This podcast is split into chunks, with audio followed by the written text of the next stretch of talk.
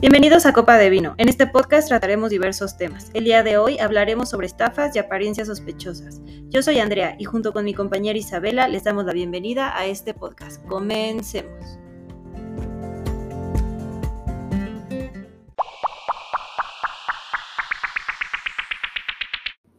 Hola Isabela, ¿cómo estás? Muy bien. ¿Qué, tema nos tienes el día de hoy?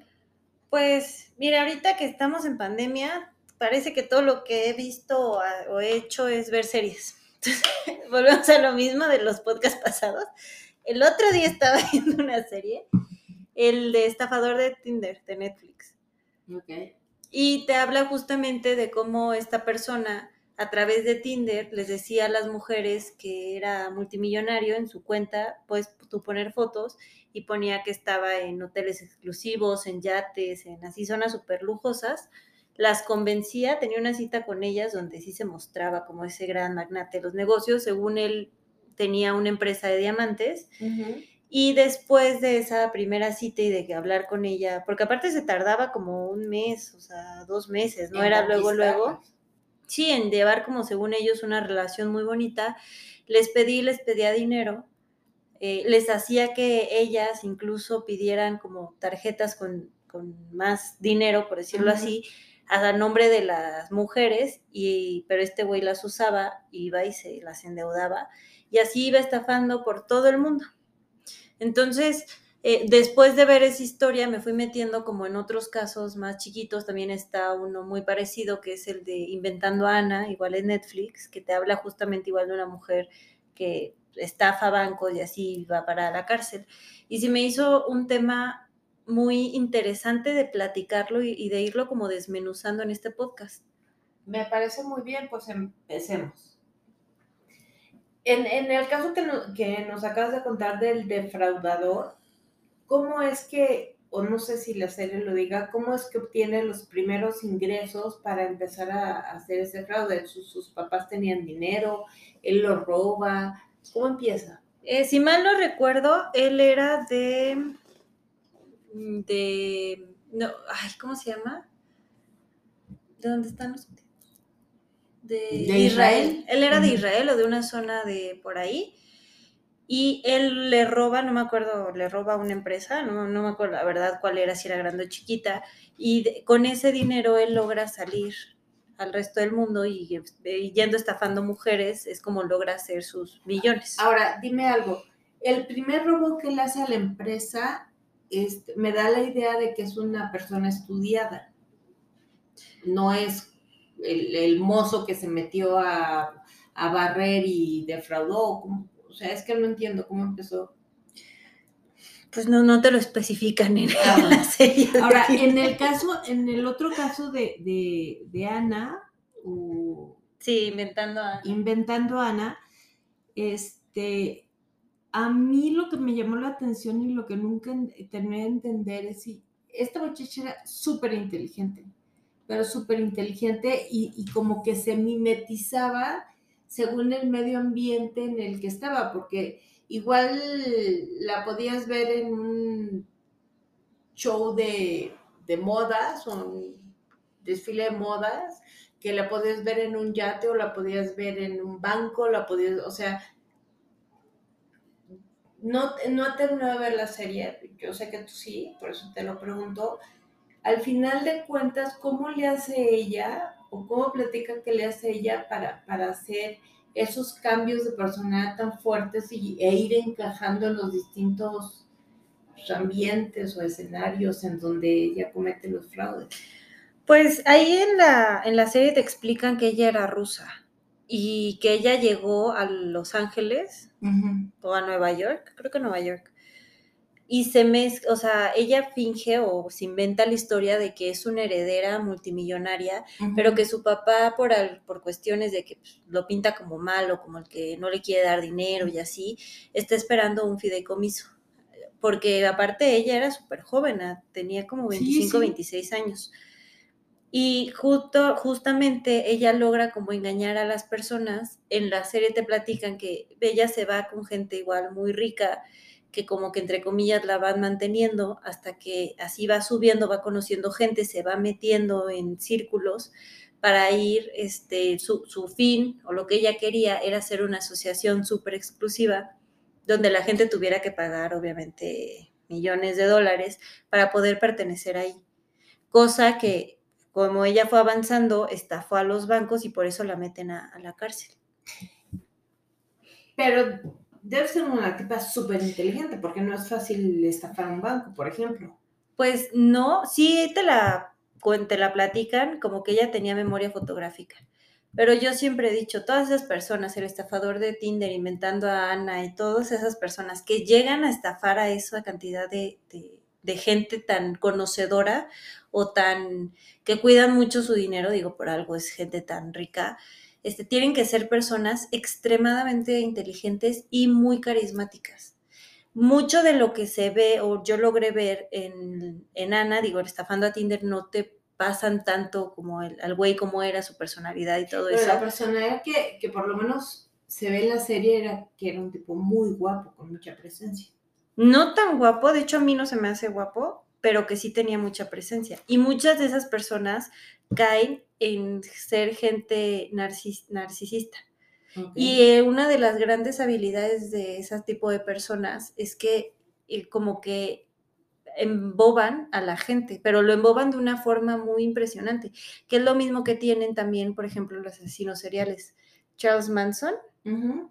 que igual fue una persona, o sea, como que convenció a las personas de una forma tan, tan buena, tan hábil, que al final del día el delito no lo cometió él, lo cometieron ellos, obviamente con las órdenes y con todo lo que fue de Charles Manson, uh -huh. pero esa capacidad de, de, manipular a las personas es muy característica de los narcisistas.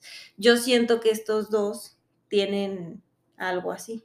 Ahora, esto también lo platicamos porque no solo, no solo se ven series, sino ahorita con las tantas aperturas, perdón, tanta apertura de redes sociales, a través de las redes sociales pues, hay mucha gente que se conoce, de hecho hay aplicaciones para conocer personas.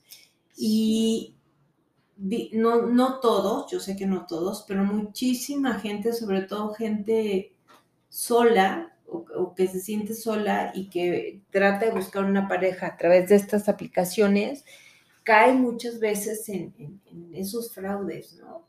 Es que, o sea, está impresionante cómo todo eso ha crecido al grado de que ahorita todos los videos, bueno, no todos, el 90% de los videos que yo abro de YouTube, de, ya sea para ver maquillaje o ya sea para ver un documental, lo que sea, están promocionando muchísimo una aplicación que es justamente como Tinder. Entonces, pues la gente, aunque no tenga como el conocimiento tal cual, por curiosidad se mete. Pues ya está, si ya me lo están anunciando en un documental de History Channel, pues a ver, ¿no? O ya me lo están anunciando en, porque me metí a ver un video de perritos. Sí, de ha, lo que ha de ser muy serio, entonces se meten, se enrollan y pues gente que se dedica a estafar, nada más anda viendo cómo casar. Fíjate que hay una serie en, en que es, no me acuerdo en qué canal, que se llama 90 días, 90 días para casarse, 90 días. Ah, creo que nada se llama así 90 días. Ajá. Ya sé cuál. Entonces, eh, muchos de, de, estas parejas se conocen a través de, de redes sociales y, y sobre todo te pasan, el, como es una serie americana, te pasa el, el caso de los americanos, ¿no? Entonces, hay muchísima gente que atrapa a tanto a hombres como a mujeres americanos para poder ganar la visa de, prometida. Entran a Estados Unidos con visa de prometida, tienen 90 días para casarse.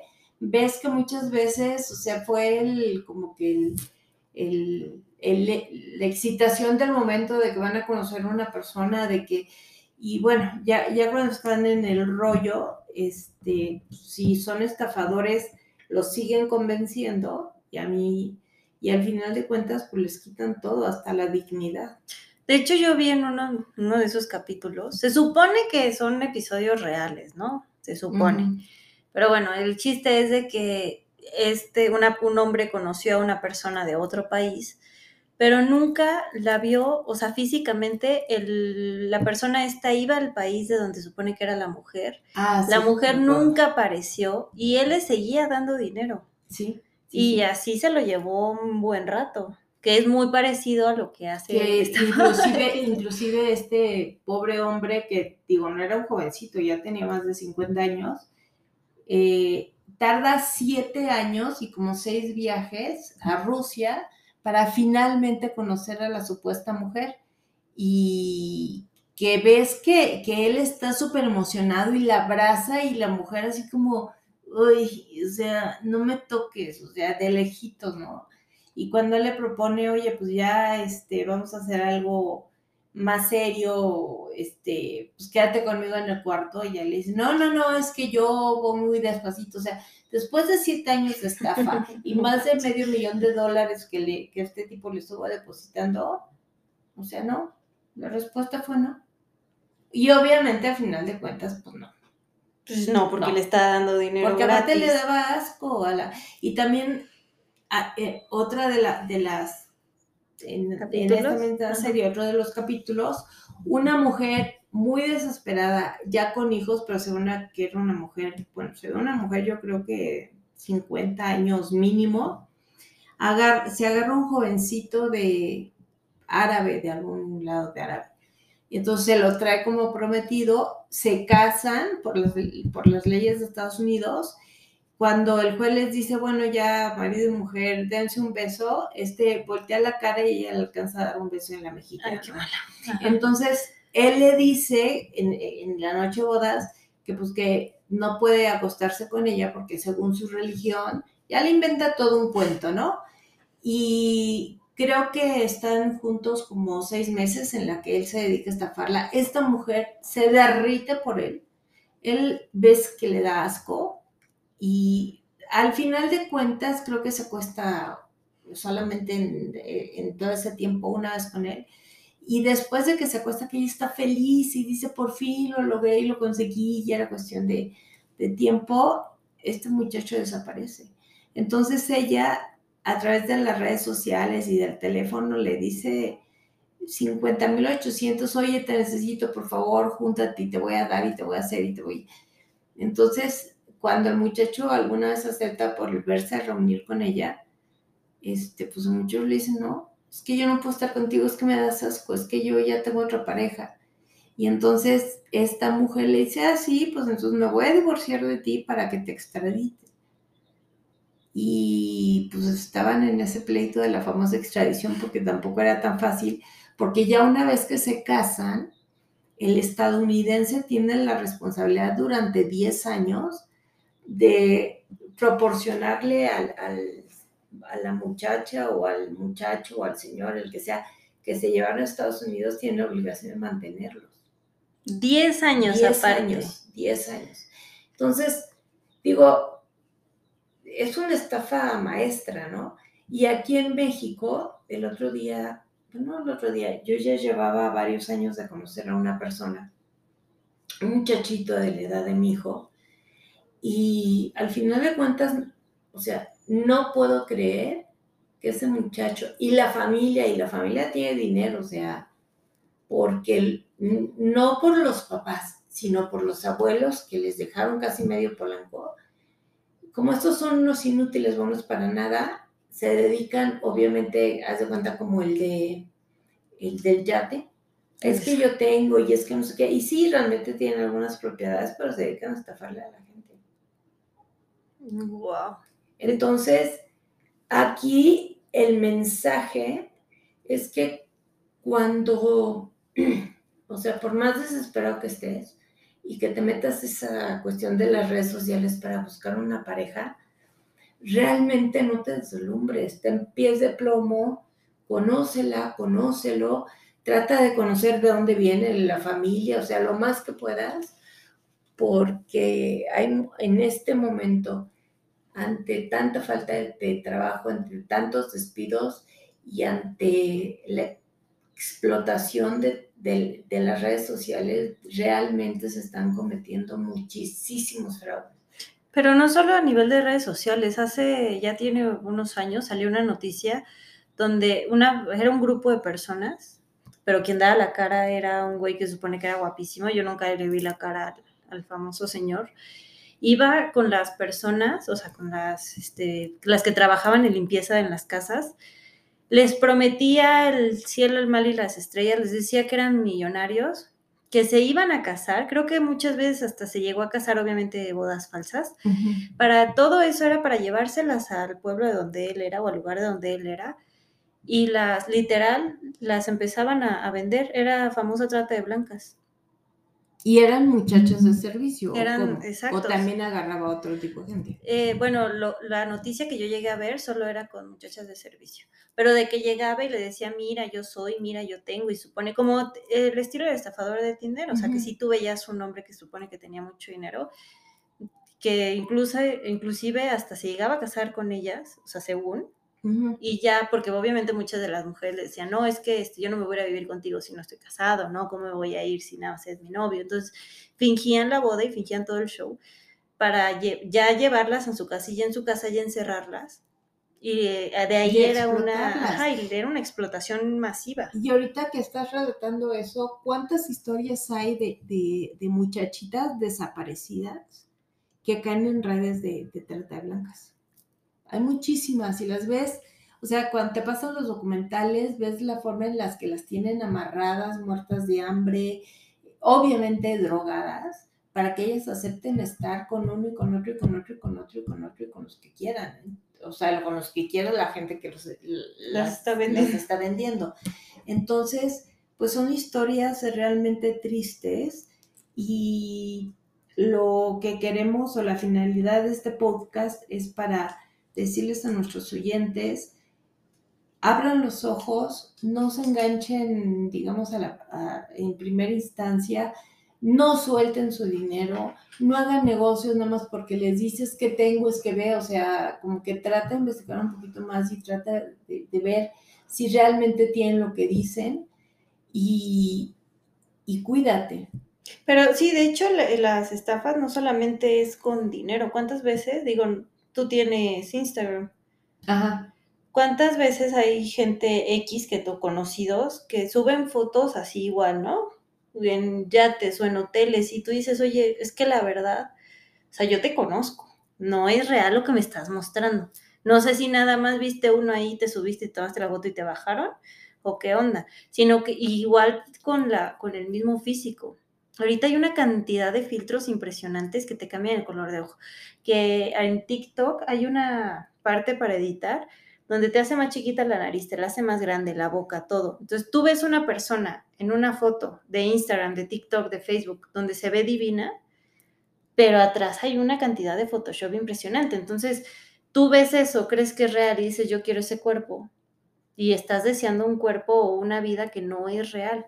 Igual, por ejemplo, ahorita que mi sobrina nació, me acuerdo mucho que su mamá me contaba que veía a las famosas, no sé cómo se les llama, instagrameras, no sé cómo se les diga, que subían videos de, miren, y aquí con mi bebé, y hace dos días este, parí y ya estoy en Miami súper feliz. Y mi, eh, ¿cómo se dice? Mi cuñada se volteó y me decía, no, pues cuando está embarazada, no, no, pues es que qué padre, yo quiero estar así, que, porque usan unos taconzotes y la minifalda. Y yo dije, muy en mi interior, ok, vamos a ver si a los dos días te pones los taconzotes y te pones la minifalda, o sea, porque pues al final del día es un trauma muy fuerte para el cuerpo, ¿no? Que es normal, es natural y así es, pero pues no es, no es ir al baño. Y sí, dicho y hecho, o sea, ella dio a luz, fue cesárea, también eso como que implica un poco, pero me decía, es que yo no entiendo cómo las mujeres podían tener esa vida y hacer todo y llevar a los bebés a los centros comerciales y que los bebés no le lloraran y subir, porque te están mostrando tres segundos de su vida. Tú no sabes si agarró sus tacones en su casa, sentía la chingada, se tomó la foto, grabó el video de cinco minutos y ya dijo, ya quítenme y ten la nana. qué tomó para, para tener esa fuerza para para poder llevar ese tren de vida. Porque te voy a decir una cosa, ahorita que, bueno, que está lo de la guerra de, Ucrania y todo eso, ha explotado mucho la información de la droga que les daban en, la Segunda Guerra Mundial a los soldados alemanes, a los de Hitler, para que pudieran aguantar este, pues, tanta presión, matar tanta gente, eh, estar casi todo el día despiertos, estar o sea, el tren de vida que implicaba estar bajo ese régimen. Y, y muchas personas toman drogas para poder sentirse más despiertas, para poder eh, seguir con cierto tren de vida. Y a los bebés, porque a mí yo supe de un caso, o de dos, a los bebés los duermen. Y los duermen, fíjate que hay una historia muy triste de que eran papás trabajadores y entonces tenían dos bebés que se llevaban entre ellos, no, mucho, haz de cuenta un año, porque fue de esos de que acaba de tener a luz y se embarazó el siguiente. Entonces, como ellos trabajaban, consiguieron a una muchacha nana y maravilla, porque cuando ellos llegaban a su casa, su casa estaba completamente limpia, sus hijos ya estaban bañados, generalmente estaban dormidos, etc, etc, etc. Total que así se fueron y cuando los niñitos tenían como tres años, más o menos, este, pues, igual, llegaron ya los niños dormidos y todo, y al día siguiente, que era un fin de semana, uno de los niños no se despertaba y no se despertaba y cuando fueron a verlo estaba muerto. Ay, qué fuerte. Cuando le hacen la autopsia al niño, resulta que la muchacha esta los dormía con gas. Mojaba un trapo, o sea, abría el gas de la estufa, ponía el trapo encima y se los ponía en la boquita a los niños y con eso los dormía. ¡Qué miedo! Y luego te voy a decir otra cosa. En, mi familia yo supe de, de un caso o dos casos donde las mamás utilizaban unas gotitas para tener a sus hijos dormidos o adormilados para que no estuvieran llorando y los dejaran en paz. Y mucha gente hace eso, ¿eh? que tú ves al bebé, ay, cómo duerme, ay, qué lindo, qué bien se porta, y resulta que el bebé está dormilado. está bien drogado el pobre Entonces, Y, de ahí pues se derivan otro tipo de, Son niños que crecen y, que luego pues se drogan o, toman, o precisamente porque llevaron desde chiquitos una vida. O cuántos niños, porque también conozco el caso de que está el bebé chiquitito y entonces el tío está tomando cerveza y agarra y le da la cerveza al niño porque se le hace gracioso que, la reacción del niño tomado, ¿no? Y después pues son niños que se vuelven alcohólicos. Bueno, déjame decirte que una vez en mi servicio social llegó una persona donde decía que le están saliendo las dientes al bebé. Se imagínate, está chiquitito el niño y que, pero que todo se había solucionado porque con su dedo mojaba, o sea, tequila, ron, no, no sé qué, se ponía el dedo alcohol, pues, y se lo pasaba por las encías, que para que se durmiera la famosa encía del niño. Obviamente que en el momento que tú estás remojando tu dedo y se lo estás pasando, el niño está ingiriendo bebidas alcohólicas. Estoy hablando de niños de 4, 5, 6 meses, o sea, no son niños grandes. Y aquí el gran problema es que el cerebro de un humano no se desarrolla, o sea, bueno, de un infante hasta los dos años. Entonces, imagínate, el alcohol obviamente ya se ha demostrado, digo, en cantidades este, grandes a un adulto le daña. Ahora imagínate un niño que su cerebro no está desarrollado y que le estás metiendo alcohol, más la adicción que le estás generando, porque pues obviamente cuánto te puede durar el adormecimiento en la encía pues Digo, no, no, lo hacen una vez y ya no pasó nada, ¿no? No, aparte se los hacen cada ratito para que dejen de llorar. Entonces, entonces, este, pues aquí también es otro, otro eh, podcast en donde les volvemos a decir a, a, nuestros oyentes que tengan mucho cuidado con, o sea, que no se dejen llevar nada más porque la persona que conoce les enseña en un mundo de encanto, o porque se ve muy bonito en la foto, o porque les surge casarse y los enamoren y ni siquiera los conozcan, o sea, no, tienen que conocer y cuando hay algo, cuando tú conoces que un bebé llora y es difícil tratarlo y de repente ves que pues, un niño que tiene un comportamiento diferente, digo que también se puede porque hay muchos niños también que, desde que nacen traen un chip un poquito de madurez diferente a la de los otros, pero pues que tengan cuidado, ¿no? Que por lo menos revisen lo que está pasando y vean que y se aseguren que, que esté todo normal y que no suelten su dinero, no suelten sus propiedades, nada más porque se enamoran y porque la pareja está bonita o bonito, ¿no? Pues sí. ¿Cuál es la frase de hoy? Bueno, esta frase también es anónima y dice así, un sabio dijo, jamás cambies lo que más quieres en la vida por lo que más deseas en el momento, porque los momentos pasan, pero la vida sigue.